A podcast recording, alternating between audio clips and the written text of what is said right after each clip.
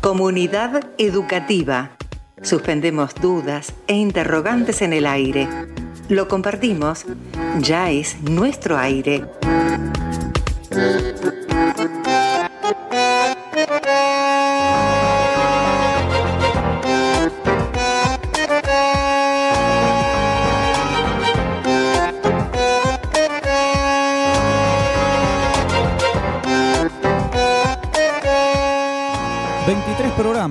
De comunidad educativa, cuarta serie desarrollada en esta modalidad de ir charlando un poco en torno a los niveles de nuestra educación. Es el tercer programa de la serie dedicada íntegramente a la educación secundaria, a ese espacio sobre el que, bueno, lo dijimos hace unas semanas, uno suele tener eh, recuerdos muy vivos todo el tiempo. Secundaria que fue de 5 años, que fue de 3, que fue nuevamente de 5, que muchos recordamos no como secundaria, sino como polimodal, así seco, que es obligatoria en términos formales hace poco, dentro de la cronología y dentro de la historia, y que ahora, como todo, sigue al trote de las modificaciones que tiene la vida toda en general, por supuesto con sus particularidades, como también tiene particularidades esa vida. Hay muchos puntos específicos para traer todo el tiempo a nuestra mesa, hay frases que hemos recogido y que hemos de hecho presentado en los resúmenes que hacemos cada tanto. Hay frases que no están en esos recortes pero que nos quedaron muy marcadas también. Hay otras definiciones, otros posicionamientos de quienes han venido a charlar con nosotros y sobre todo con quien está del otro lado, de alguna manera, que no están en ninguno de esos espacios, pero que sin embargo marcaron miradas posteriores, nos dejaron pensando mucho. Miradas posteriores, pero también inmediatas, Hace, por ejemplo, más de 20 semanas, aquello de nuestro primer invitado, Beniero Gallini, hoy estudiante universitario, el año que pasó estudiante de nuestra secundaria, de la observación de algunos escritos hechos desde la tristeza, desde la falta de proyectos capaces de mantener esa llamita viva. Como también nos quedó mucho, por ejemplo, de Martín León, cuando nos habló un poquito de la lectura, otro poquito de la escritura, para los chicos y las chicas de los diferentes niveles de nuestra educación, pero también para la práctica cotidiana y permanente de los docentes, como una tarea fundamental en el desarrollo de nuestros roles como tales. Y no nos vamos a cansar de traer en ese contexto a Huergo y la posibilidad que nos da al pensarnos como pedagogos, como profesionales de la enseñanza, como trabajadores de nuestra cultura también, esa que se hace todos los días en cada una de nuestras comunidades educativas. Claro, en el medio, pero también atrás y adelante las particularidades de contexto. No podemos dejarlo de lado. Lo que sí pensamos que podemos dejar de lado es, aunque no siempre está claro, las cuestiones más finitas que muchas veces tienen que ver más con las características del momento histórico que con los objetivos de enseñanza y los objetivos de aprendizaje que necesitamos plantear y trabajar decidida y definitivamente. A veces pueden confundirse los medios con los fines y bueno, es un error que no podemos cometer. Si los objetivos primarios, secundarios y de cualquier orden están ahí planteados, sin desconocer el grado de alcance de las herramientas que median, podríamos imaginar algunos principios rectores que nos eviten la salida de los caminos posibles. Hoy muchas veces a través de una pantalla, pero mañana seguramente de otra forma. Iremos cambiando en función de las herramientas que permiten las diferentes intervenciones. Esto de considerar la permanente circulación informativa que existe en los tiempos que corren. ¿Qué nos aporta de bueno y qué tenemos que mirar un poquito de costado para empezar a tener en cuenta?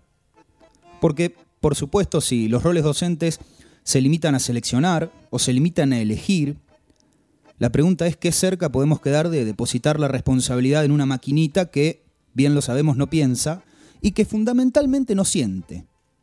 Quizá estemos demasiado lejos y estas palabras sean llevadas por la primera brisita que se nos cruce, sobre todo ahora, en este momento del año que acá en nuestra comunidad tenemos unas brisas bastante fresquitas. Bueno, deseamos que así sea. Son 23 programas, 23 encuentros. Somos comunidad educativa, un poquito de radio, un poquito de nuestra educación. Les damos así la bienvenida. Buenas noches. Estamos hasta las 21 en 4KL Radio Stream.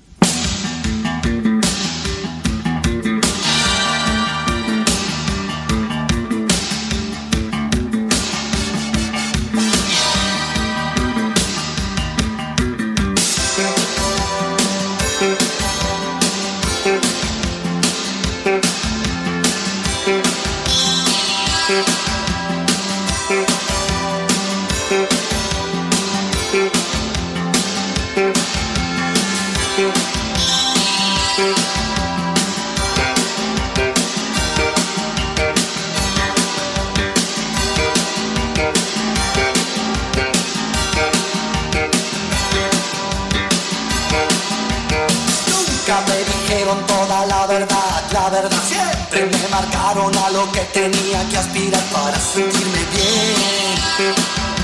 Lo que no me lo gasto en hacerme analizar para vivir sin problemas con toda la humanidad para sentirme bien.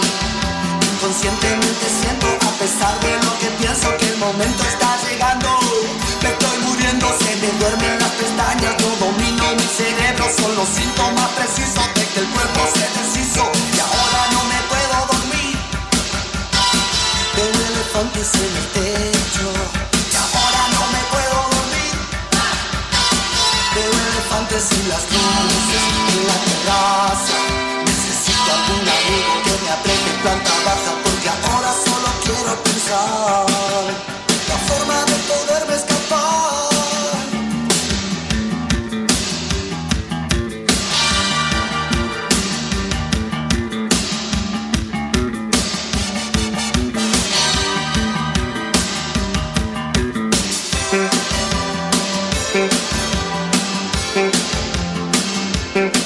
4KL Radio Stream.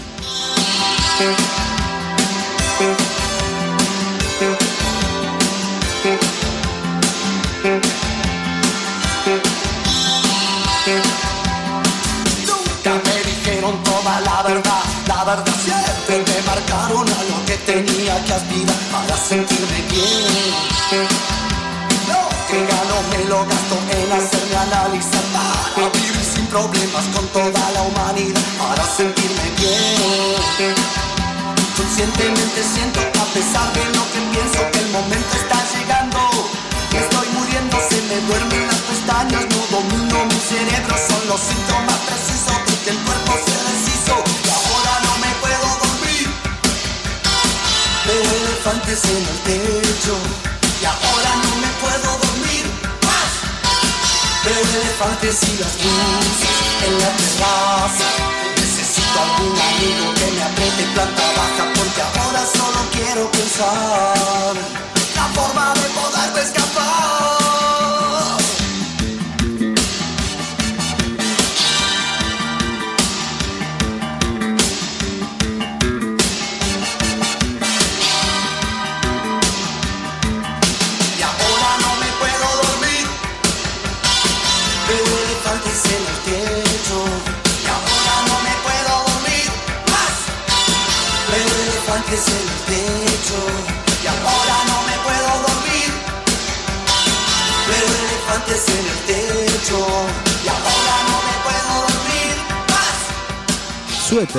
Es el nombre de la banda que nos acompaña hoy, 12 del 7, en Comunidad Educativa. El disco es 20 Caras Bonitas de 1985, esta banda que fundó Miguel Zabaleta a mediados del 81, que se presentaba en diferentes bares con aquel momento coristas Claudia Puyó, Celsa Melgoulan y Fabiana Cantilo, que estaba recién llegadita de Estados Unidos.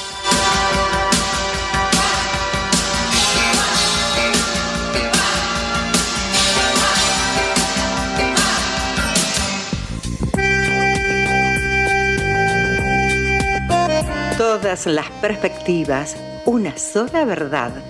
Todas las miradas, una misma realidad, una misma realidad. Comunidad educativa.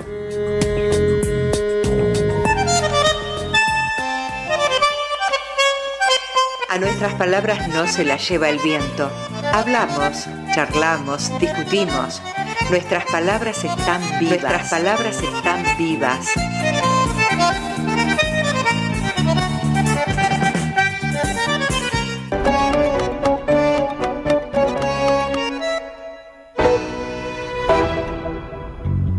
www.4kl.com.ar barra radio 2262 63 36 07, el número de WhatsApp para que puedan comunicarse con nosotros. Estamos como habitualmente en un nuevo lunes por la noche hasta las 21 y después puedan escuchar nuestros programas en la lista que se llama Comunidad Educativa y que está en Spotify. Seguimos charlando un poquito de la secundaria. Hoy nos acompaña alguien con quien empezamos a charlar minutos antes incluso de esta charla íntegramente dedicada a ese nivel, porque bueno, tenemos varias cosas en común, me parece, un poquito de la radio, un poquito del fútbol y un poquito del fútbol infantil también.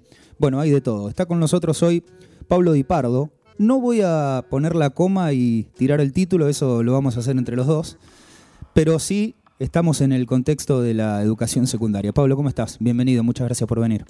Hola, buenas noches Juan, gracias por la invitación. Bueno, eh, también un oyente, que es importante esto que lo remarquemos al aire, ¿no? Sí, tal cual. Sí, sí, sí. Muy bien, muy bien.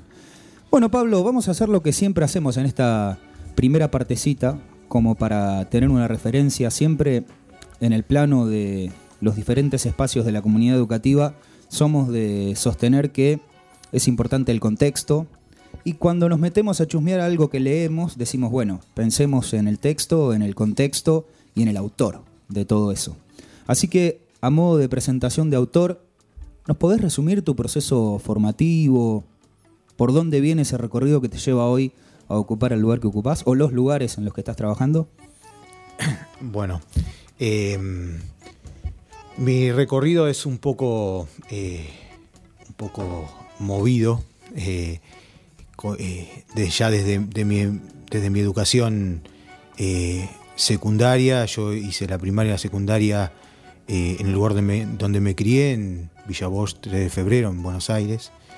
Y, ahí, después que terminé el secundario, luego de haberme de haber renegado de, la, escuela y no querer volver a pisar una escuela, a los, tres años eh, me encontré estudiando el profesorado de educación física. Hice el primer año del profesorado por, eh, porque me gustaba el deporte. Eh, no tenía una, un conocimiento ni, ni, pensaba en mí una inclinación hacia, hacia la pedagogía, hacia la didáctica, ¿no? hacia, hacia la vocación docente. Eh, ahí me empezó a pasar algo internamente que mientras cursaba el primer año del profesor de educación física, me empezaron a gustar más las materias pedagógicas que las, las materias específicas, cosa que me diferenciaba un poco de mis compañeros. Em, y, claro, porque suele suceder al contrario, ¿no? Al revés. Absolutamente, absolutamente. Eh, un poco Aragán para entrenar en los deportes eh, y el contexto, bueno, era difícil también, trabajar de remisero y me, costaba encontrar los tiempos. Em, pero sí, sí comencé a encontrar ese, eh, ese esa afición hacia, hacia la pedagogía, hacia, hacia la reflexión de la, eh, sobre la educación, hacia las didácticas. y bueno, Luego, por, cuestiones eh, personales, eh, me, mudé a, Necochea, donde hice dos años más del profesorado de educación física, llegué hasta tercer año, eh, y ahí cuando comencé mis prácticas en los jardines, etcétera, bueno, me di cuenta que no, e, no, era, no era mi lugar, y, pero sí quería quedar ligado, sí quería estar ligado a la educación. Eh, definitivamente eh, era eso lo que me gustaba. Y, bueno, en un momento, esos pocos momentos de lucidez que, uno suele tener, em, lo ligué con, otro gusto mío, que es la historia, y eh, hice el profesorado de, historia, allá también en, en Necochea, así que bueno, ahí me recibí de, de profe de historia y desde que me recibí eh, trabajé acá, siempre en Lobería. Ah, bien, bien. ¿Y eso cuándo fue? ¿En qué momento histórico digo para...? 2007 hice la primera suplencia en la escuelita de las Toscas eh, y, luego ya en el 2008 eh, empecé a viajar para acá todos los días a dedo. éramos, éramos unos cuantos Y, siempre trabajé acá y acá me quedé hasta que, bueno, eh, después en ese recorrido, eh, en el año 2017, eh, se concursé para la, para la vicedirección, en una circunstancia muy, muy azarosa, la vicedirección de, de la secundaria 2, del Colegio Nacional, como me gusta llamarlo a mí. Y, y, bueno, y ahí tomé la, vicedirección y eh, al poco tiempo, en 2018, por las circunstancias eh, muy tristes, eh, bueno, tuve que, me hice cargo de la dirección. Así que desde mayo de 2018 me desempeño como director de la secundaria 2. Bien, me quedo pensando para, para no dejarlo a un costado. ¿Cómo fue aquella formación que tuviste en el profesorado de historia? Es muy difícil definirla, pero por ahí caracterizarla más o menos a grandes rasgos. Me pasa mucho que pregunto, al estar actualmente en el Instituto de Formación Docente, bueno, ¿y cómo era antes? ¿Qué tan distinto? ¿Con qué fuerza el diseño vino a plantear tal cosa? No tanto. ¿Cómo, fue en, aquel tiempo que es ayer, no? Sí, sí. Em, fue, no, no, no soy de otra, de, una generación muy, muy, eh, muy, muy antigua, eh, porque bueno, terminé estudiando, haciendo el profesorado de grande por todos estos vaivenes también. Eh, y, pero fue muy linda, muy, yo la considero muy buena. Tuvimos una, renovación de, camadas de profes dentro del instituto, eh, profes eh, universitarios eh, y realmente una formación siempre que se puede mejorar, que después cuando uno empieza con la práctica y ahora con la gestión uno piensa que bueno, podría haber, se podría haber dado una, un desarrollo mayor de la, eh, de la didáctica, ¿no? de, la historia y una integración mayor de, la formación pedagógico-didáctica con la, con la específica, porque a veces parece que en el profesorado eh, van por carriles paralelos y es, esa síntesis se produce en el alumno y a veces está bueno que, sea, que, sea el, propio instituto, las propuestas, la que... Eh, las que hagan esa, esa síntesis, ¿no? Eh, que a veces, que después la encontramos, la, encontramos nosotros en el aula y la reformulamos. Pero bueno, eh, pero yo me considero un privilegiado de, esa educación eh, pública, gratuita del Instituto de Necoche. Y tu definición antes de empezar, decíamos, bueno, vamos a, a dejar ese lugar para que vos hagas esa especie de petición del lugar. Nos sucedió algo cuando mm, estuvimos charlando con Marcela Falibene, por ejemplo, a propósito del nivel inicial, y ella me decía, no, no, yo soy eh, maestra jardinera. Transitoriamente o circunstancialmente, mejor dicho, ocupamos diferentes lugares en, el marco formal de la comunidad educativa, pero yo soy maestra jardinera. ¿Vos sos docente de historia, profe de secundaria o en qué lugar si tenemos que jugar a meterte en un casillero? Yo soy profesor de historia, eh, pero con, mucha pasión eh, por, por, la gestión ahora. Eh, pero no me eso no me saca del aula, me mete desde otro lugar. De hecho, sigo dando clases en la agraria, que es una escuela muy querida para mí también. Mirá, mirá. Interesante esa definición, ¿no? Porque hay cosas que te sacan del aula, ¿no? Eh, ¿O no definitivamente?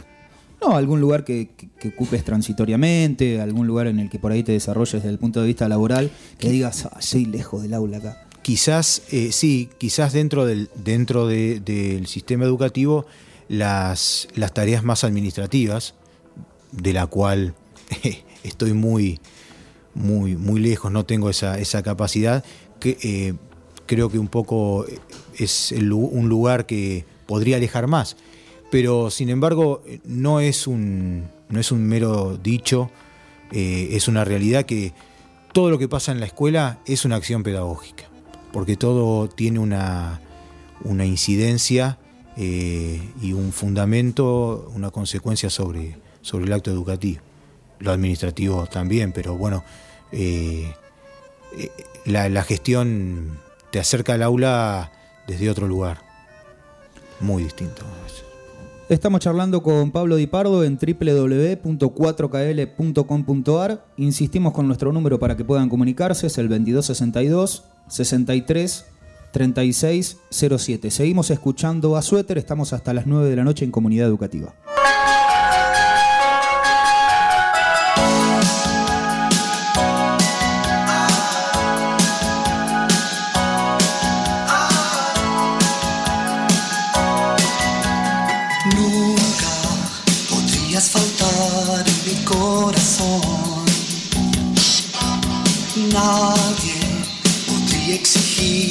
Separación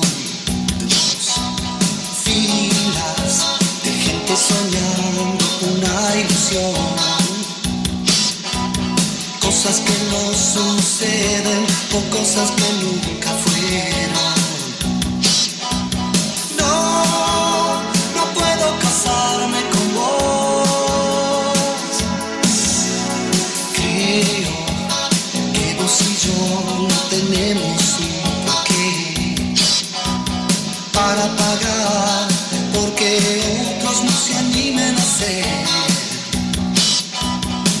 Este mundo yo también porque estoy en él.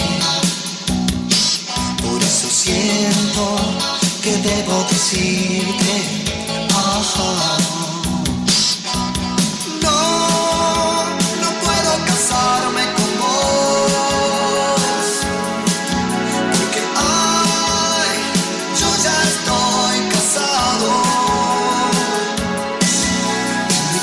Separación legal.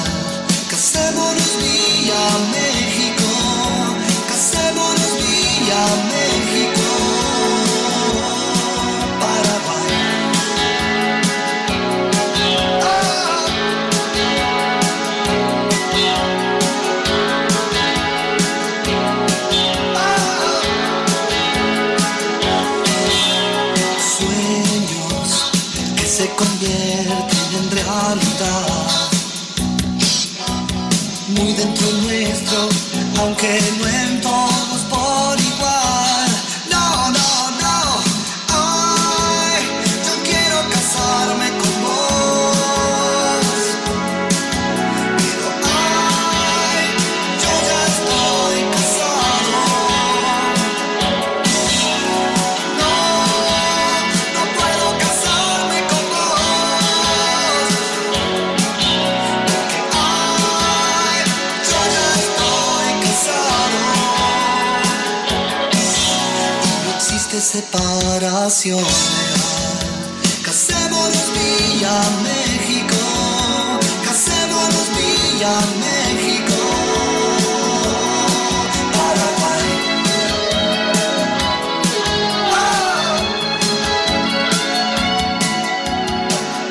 Después de un par de años, Suéter volvió a tener relación directa con Charlie García y Charlie les produjo el tercer álbum, 20 caras bonitas, que es, insistimos, de 1985. Si bien no tuvo demasiada repercusión, sobresalió lo que ahora estamos escuchando, Vía México.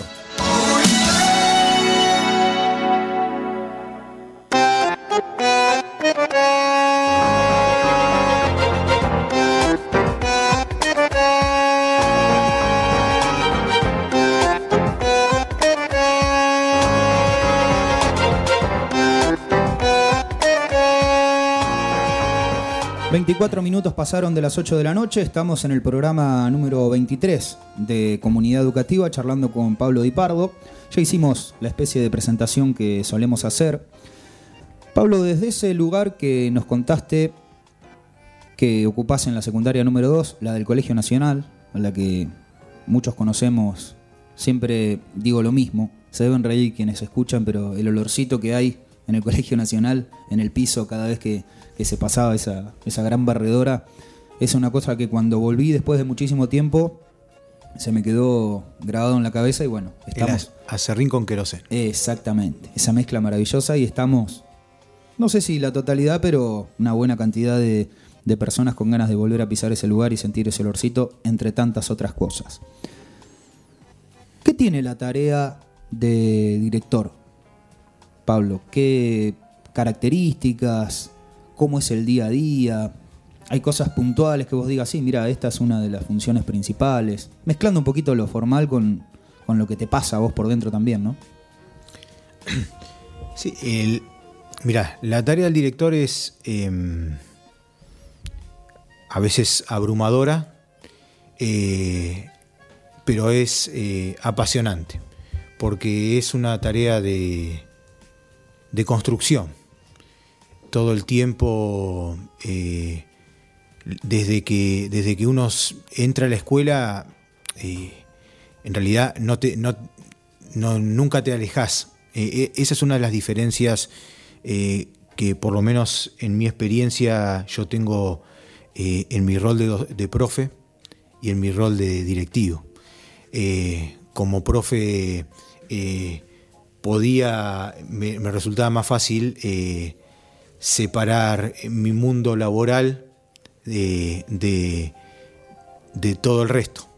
Cuando sos, cuando sos directivo, eh, sos 365 días, 24 eh, horas.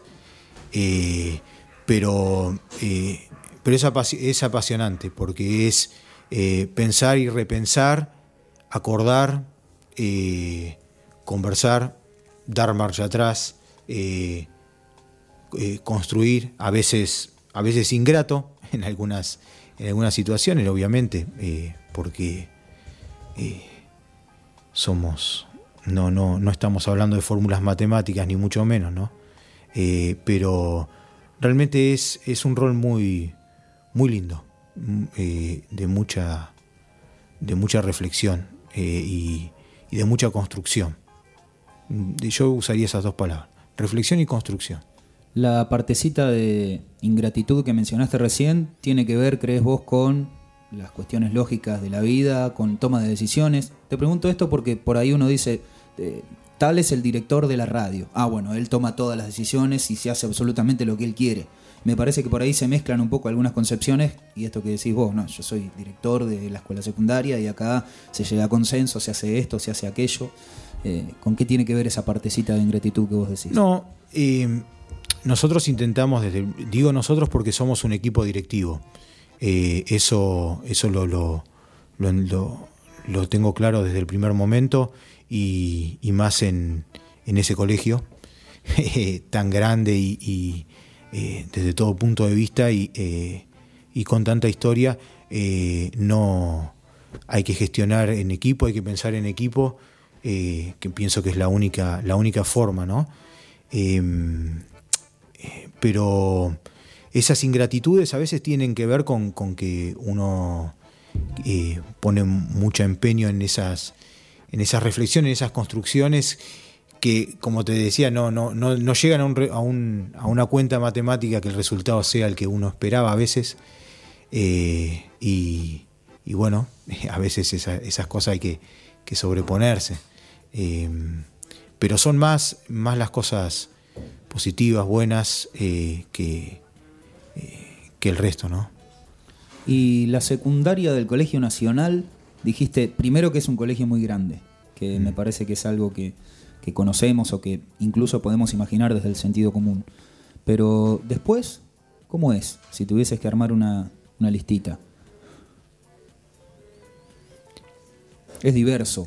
Es, es una escuela eh, muy diversa. Yo lo pienso desde tu lugar y digo, es enorme, es majestuoso. Es, eh, por eso te decía, eh, es grande en, todo sentido.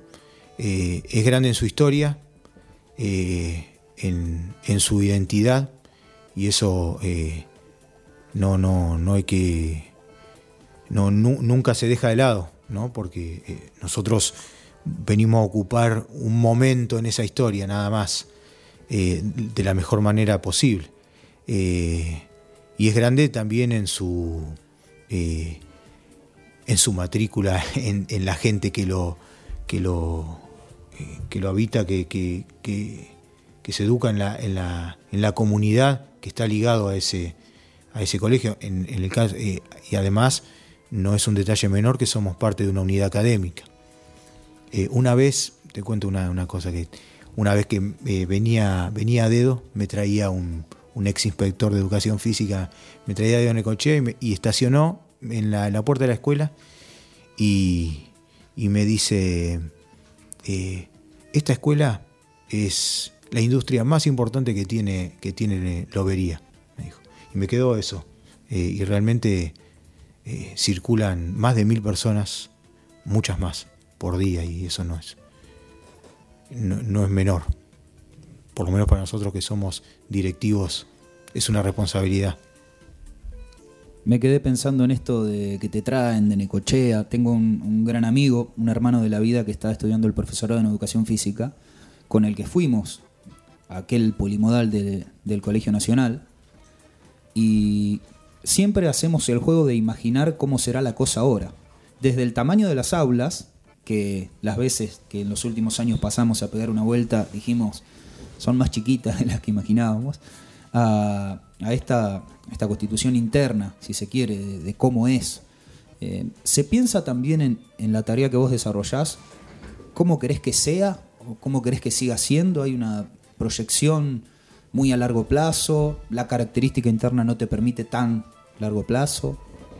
No, eh, siempre. La, la, eh, la escuela, nosotros funcionamos no improvisadamente. Eh, si eh, tenemos un, proyecto institucional con, con, eh, un posicionamiento y, un, perfil de alumno que, nosotros buscamos y esa, esa es la meta. La cotidianeidad te lleva a, te come el día a día, por decirlo vulgarmente, ¿no? pero siempre eh, se trabaja eh, con, un, con una, proyección, eh, cómo uno quiere que sea, cómo uno se imagina esa, esa escuela, que siempre es, es, un lugar muy romántico de la, de la educación. Sí. En el nivel secundario hablábamos hoy un poquito en términos históricos de la obligatoriedad y por ahí de cosas que, que pensamos, pero que también pasaron hace muy poco tiempo, ¿no? Desde tu mirada, aquella, mm, algunos le llamarán reforma, otros le llamarán modificación de diseños, que sucede en 2007 fundamentalmente, bueno, la Ley de Educación Nacional del 2006. Em, ¿Hubo cambios significativos? ¿Crees que fueron los primeros pasos de algo que puede suceder en términos de proyección? Sí, fue muy significativo la obligatoriedad de la educación secundaria eh, eh, fue muy, muy significativo, fue una, eh, un cambio de paradigma total. ya no, no, la escuela no puede plantearse un formato que, al que, al que la puede transitar, al que tiene el recurso, al que tiene la capacidad, eh, lo, puede hacer y, el resto va quedando en el camino. Eh, la escuela eh, se, hace cargo de, la inclusión y eso no, es menor. estamos, a pesar de que pasaron ya muchos años, en realidad son muy pocos en términos de, de, haberse cumplido ese objetivo, ¿no? pero ha cambiado radicalmente el paradigma. Eh, ya no es lo mismo, eh, el, chico que está tiene que permanecer y tiene que terminar como, eh, como corresponde, no es lo mismo que no esté. Pablo Di Pardo está charlando con nosotros en www.4kl.com.ar. Ahora decimos completo, después de haberlo charlado, profesor de historia y director de la secundaria número 2 del Gran Colegio Nacional. Vamos hasta las 9 de la noche, escuchamos Suéter, estamos haciendo el programa número 23 de Comunidad Educativa con una pequeña trampa porque la última semana estuvimos rememorando nuestros comienzos, aquella charla con Beniero Gallini, que pueden ir a buscar en esa lista de Spotify que les comentamos que es nuestro primer programa en la productora 4KL. Ya estamos de regreso.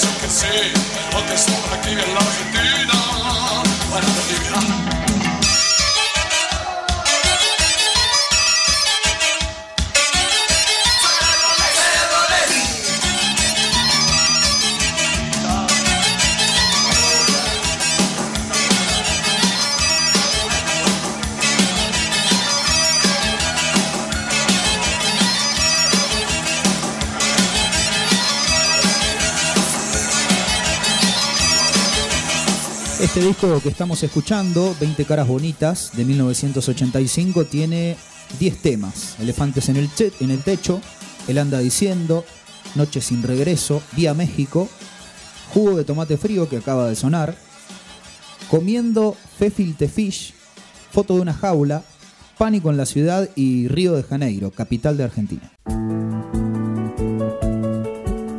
¿Cuántos caminos conducen a un mismo destino? Vamos por todos los temas. Comunidad, comunidad.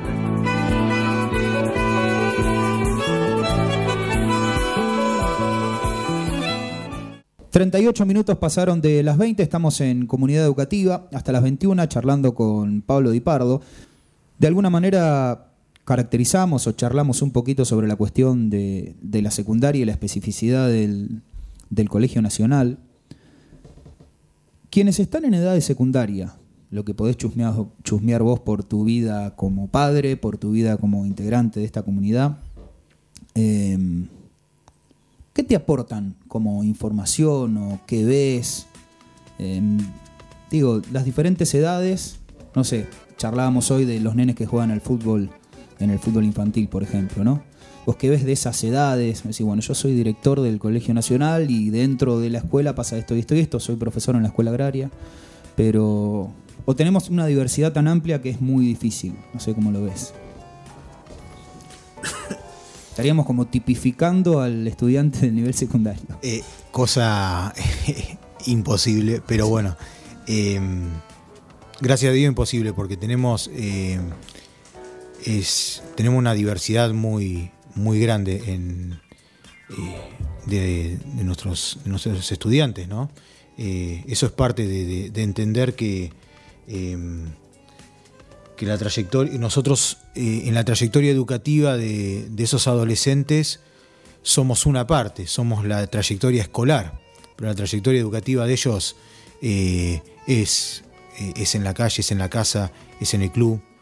Em, tenemos una, tenemos una, juventud eh, muy, muy sana, muy linda, un, lugar eh, acá en Lobería que les da mucho lugar, que, se, que se preocupa por, por los intereses de ellos, que a veces ellos mismos no saben cuáles son, porque están en una edad de descubrirlo, están en una edad de, formación, eh, pero mm, realmente eh, cada algo que algo muy lindo de que te permite la gestión eh, en esto de mm, a ver si interpreté bien tu pregunta en esto de, ir de mirar y de observar a los chicos es que uno los puede observar un poco más ampliamente en el tiempo.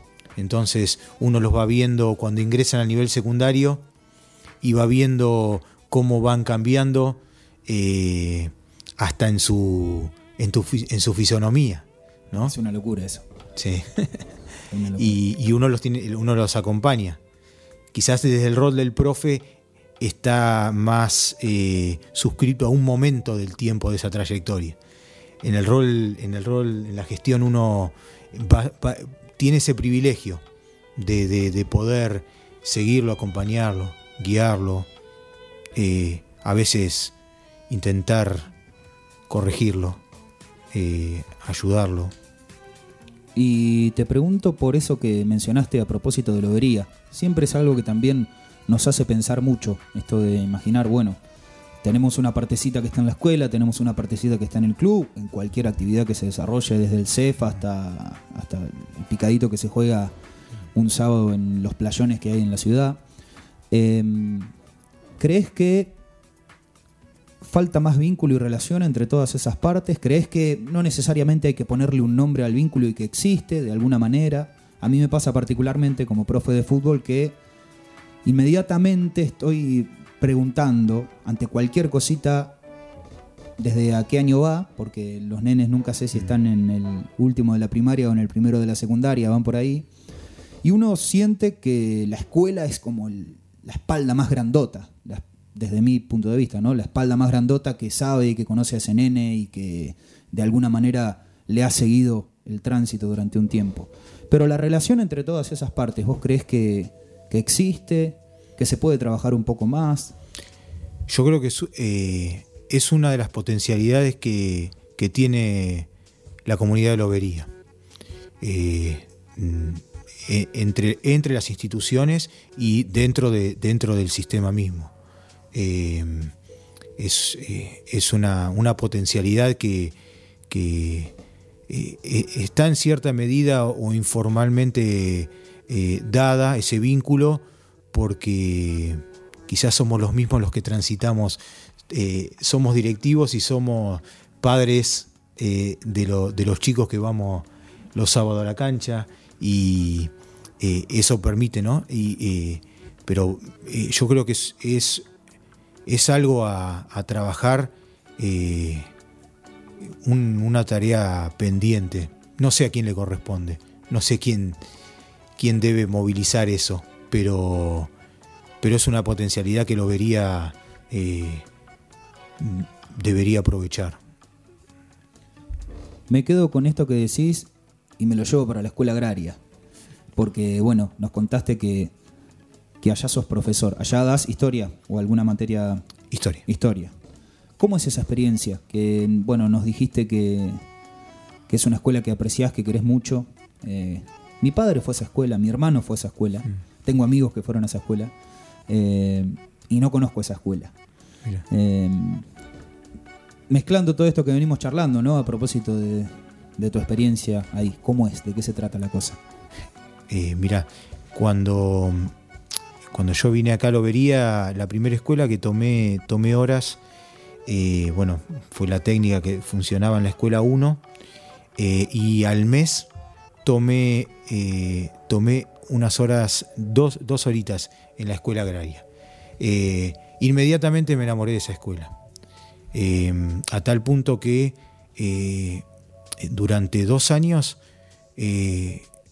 los, los jueves y los martes solo venía de Necochea, daba una hora de clase y me volvía.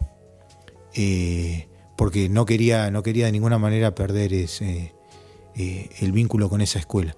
Después, esas horitas, al tiempo, a los años, las pude titularizar y también incrementar. Y bueno, hasta el día de hoy trabajo en esa, en esa escuela eh, que tiene. Mm, es muy, muy linda y también es una marca registrada de lobería afuera. Quizás ustedes no se dan cuenta, uno que está afuera lo sabe, es, es un signo de identidad ya de la, de, del distrito. Mira vos, me, quedo pensando, sí, alguna vez, em, no sé si vi una conversación, una charla, una presentación a nivel provincial de escuelas agropecuarias y se mencionaba un poco esto, no solo de la importancia y no solo depositando en ella esto romántico que vos mencionabas hoy, sino como un lugar eh, muy puntual y específico de una de las, de las comunidades educativas, ampliándolo después. ¿Hay comunidad educativa? Es decir, más allá de, lo que existe, en, la concepción de la, de la educación como tal, en la constante lucha por establecer algunos criterios comunes que nos permitan funcionar, no sé si como bloque, porque hoy la palabra bloque es como muy dura, pero articuladamente, en términos formales, digo, solamente. Hay comunidad educativa. Hay comunidad educativa y, eh, y, hay, que, hay, que, hay que trabajarla, hay que pensarla, que es precisamente es no, sin, lejos de, intentar ser obsecuente con, con, vos o con tu espacio, eh, este espacio es eso, eh, ¿no? Es, es pensarla y eh, es, es buenísimo, es buenísimo. 46 minutitos de las 20, nos vamos a guardar el último pedacito de programa para charlar sobre la historia y su partecita didáctica, pedagógica, si se quiere, en la secundaria. Somos comunidad educativa, hasta las 9 de la noche ya se nos escapa el programa y en el próximo bloque también leemos un par de mensajitos que llegaron al 2262 633607.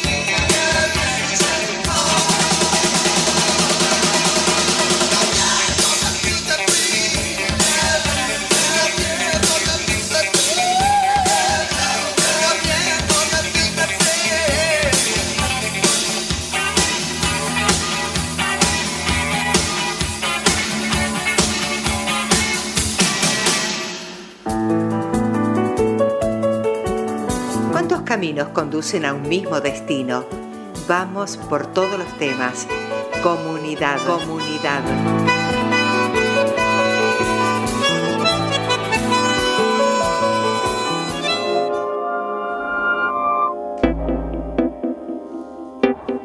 Último bloquecito de comunidad educativa, estamos charlando con Pablo Di Pardo, son los últimos minutos que tenemos en este programa número 23 del 12 de julio del 2021. Siempre digo esto porque cuando sea muy viejo me voy a poner a escuchar estas cosas y voy a decir, mirá, en ese momento estaba vivo y haciendo un programa de radio.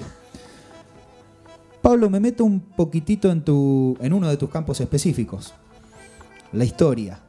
Vos sabés que me quedé pensando cuando vino hace un par de semanas Carolina Fur, profe de historia también, me dijo, y mira, yo veo mucho revisionismo. No sé si usó exactamente las mismas palabras, pero marcó una diferencia, si se quiere, una distancia con las corrientes del revisionismo histórico que quienes estuvimos en la facultad en la segunda década de los 2000, eh, lo tuvimos muy marcadamente, ¿no? A mí me pasa, quizá al revés de lo que pasó en algún momento, que salgo a buscar a veces historia oficial, si se quiere, ¿no? En términos generales. ¿Qué relación tenés vos con eso? ¿O, qué características de eso llevas a la enseñanza de la historia? Sí, mira, eh, la escuela secundaria no, no, hace historiografía. Eh, eh, ahí hay una también una, diferencia importante, ¿no? Uno va por el lado de la didáctica de la historia y, hoy, la hoy, hoy la historia ha superado un poco en términos escolares eh, esa, discusión de historia oficial, historia revisionista. Em, afortunadamente, ¿no? Eh, hoy tenemos, tenemos la posibilidad de, de tener textos y de, producir textos que, son transposiciones didácticas de distintas, distintas posturas. Eh, yo no reniego de la historia oficial, de la historia tradicional, de esa historia acontecimental, porque eh, yo creo que, es una, base eh, importante para, para que después se pueda revisar, se pueda reinterpretar, siempre con historiográficamente no, no, no, haciendo anacronismo ni diacronismo, no, no, no interpretando, eh, no haciendo interpretaciones con, eh, con para, desde, un, desde el presente de hechos, eh, de hechos históricos o valoraciones, que es, algo bastante, bastante común, ¿no? Pero hoy se ha avanzado mucho en eso, hay una un abanico de, autores y posicionamientos que se ponen a, disposición de los, de los alumnos que nos ayudan muchísimo, muchísimo. Eh, por ejemplo, eh, yo eh, doy en historia de segundo que se, estudia todo el proceso de, conquista y colonización de, nuestro continente. bueno, se, se, ve un poco de historia acontecimental, de hechos, de, nombres, de fechas, eh, pero tengo la tenemos la posibilidad de, leer eh, fragmentos y muchos, por ejemplo, de las venas abiertas de América Latina, que no es un libro de historia, pero sí lo es. Eh, y eso es la historia hoy, escolarmente. ¿Y los chicos, las chicas de ese espacio que te toca ocupar, qué, qué relación tienen con la historia? Porque es eh, bravo en la secundaria, por ahí te dicen, tenemos historia, y en medio que te quedas congelado, no sé ahora, por eso te, pregunto. Y yo creo que, eh, bueno, es como, como en todas las materias, ¿no? Pero eh, el secreto está en, mostrarles, en mostrarles pasión. Si uno, si uno les muestra pasión y, les muestra que, que, no es aprenderse de memoria, sino que es eh, conocer, interpretar, eh, poder eh, incluso contar ellos mismos también. ellos le van encontrando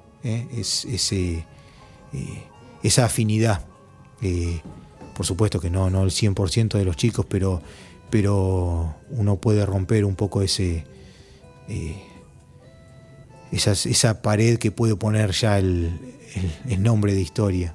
De hecho, yo estudié historia porque más por la, por la pasión con que eh, tuve las clases por parte de mi profe que, que por, que por eh, leer yo mismo.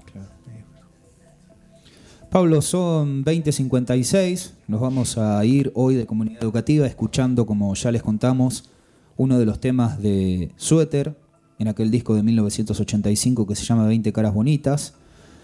Estamos muy agradecidos de que hayas venido, estamos muy contentos, me puse muy contento cuando me dijiste que eras un oyente y que, conocías el programa. Uno a veces hace esto y, y dice, lo propone y lo imagina para 10 millones de personas. Pero en realidad adentro uno no sabe si hay uno, dos, tres, diez, veinte. Pero bueno, nos parece una muy buena noticia que seas un oyente y naturalmente estamos abiertos. Este es un camino que empieza ahora y que queremos que, que, se abra, que tenga diferentes variantes y que tenga la mayor cantidad de voces posibles. Y bueno, ha sido también un placer eh, poder escuchar la voz de otro de los integrantes de esta gran comunidad educativa que tenemos. Bueno, gracias Juan por, la invitación eh, y como, como te dije también fuera del micrófono, eh, un espacio que, es necesario, que en su momento nosotros lo quisimos institucionalmente, quisimos eh, eso, así que te felicito y, y bueno, adelante. Bueno, y para despedirnos vamos a leer un mensaje de Silvina de la Fuente, a quien también le agradecemos enormemente por estar del otro lado, que dice, Pablo es un profesor que se puso la escuela al hombro y que además tiene una profunda vocación educativa. Ahí está el saludo de Silvina. ¿eh? Mi vicedirectora, para el que no la conoce. Muy bien, integrante del eh, equipo.